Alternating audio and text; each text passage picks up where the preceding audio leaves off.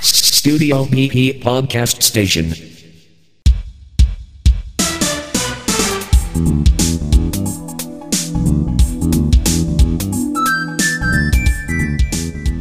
皆さんこんにちは。松永です、えー今日もですね前回に引き続き家で録音をしております。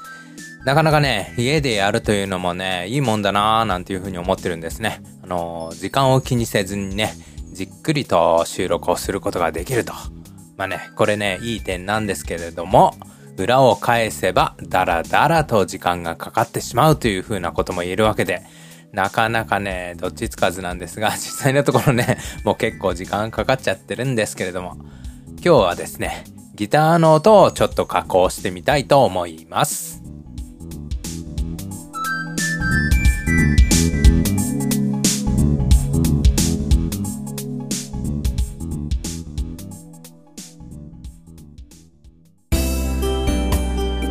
Studio PP Podcast Station. Powered by Band Producer.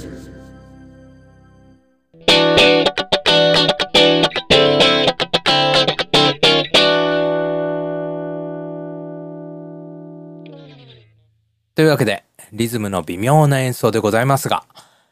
冊子の言い方はすでにお気づきかもしれませんが、これ私が弾いてるんですね。えーっとね、私ね、ギターを始めて随分長いこと経つんですが、なかなかね、上手くならないですよね。というようなね、ぼやきは置いといて、うんと、今日はですね、ギターの音についてお話をしていこうかなというふうに思ってるんですね。えー、ちょっとね、今の演奏をもう一回聞いてもらいましょうか。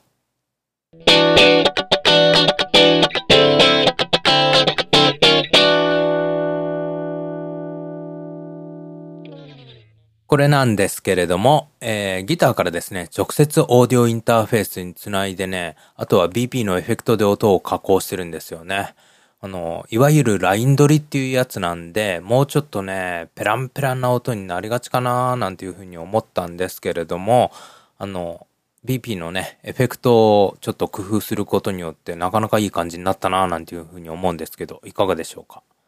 あの、BP では、最近ではすっかり定番になったギターアンプシミュレーターっていうようなね、そういうエフェクトがないんで、なかなかね、厳しいかななんていうふうに思ったんですけれども、ディストーションとね、グラフィックイコライザーの設定でね、これはやってるんですね。あの、ちょっとね、エフェクトを何にもかけてない音と、それからエフェクトをかけた音を2つ並べて聞いてみましょうか。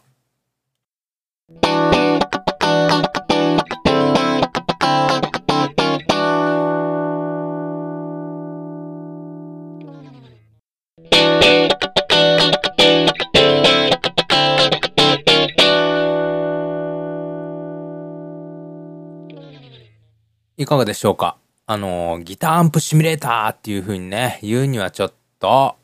遠く及ばないかなとは思うんですけれども、ディストーションと EQ で加工した割にはなかなかうまいことを仕上がったかななんていうふうに思うんですよね。あの、ディストーションを単体で使ってね、エフェクトかけると、ジジジジジっていうようなね、あの、バリバリした、いわゆるペラッペラなライン取りの音になってしまうんですけれども、EQ との組み合わせでね、こんな風な感じになるんですよね。の、具体的なセッティングについてはですね、ブログの方に掲載しておこうと思うんですけれども、各々のね、セッティングはね、結構特殊ですね。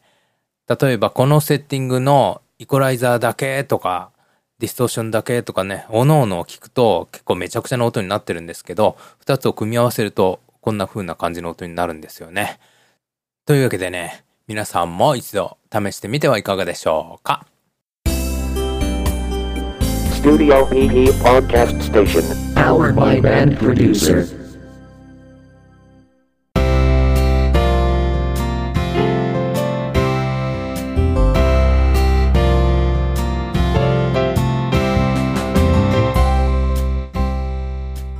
今日はですね、いつも流している私のオリジナルソング というのはね、ちょっと言い過ぎなんですが、あの、素材を使ったサンプル曲を使わないでお送りしてみました。なんとね、決してね、サンプル曲ができなかったわけじゃないんですけれども、ちょっとね、いつも同じようなパターンで進めていくのはどうなのかななんていうふうに自分自身疑問に思いまして、ちょっとね、変わったような感じで進めてみましたが、いかがでしたでしょうか？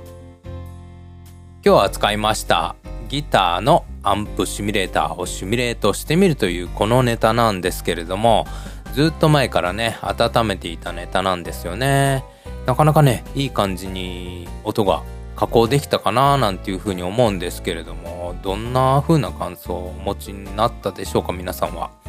できればね、そんな風なこともお聞かせいただければ、私自身非常に嬉しいです。というわけでね、なんと、10時ぐらいから収録をしてまいりましたが、12時を過ぎてしまいましたので、そろそろ終わりにしましょう。それでは皆さん、さよなら。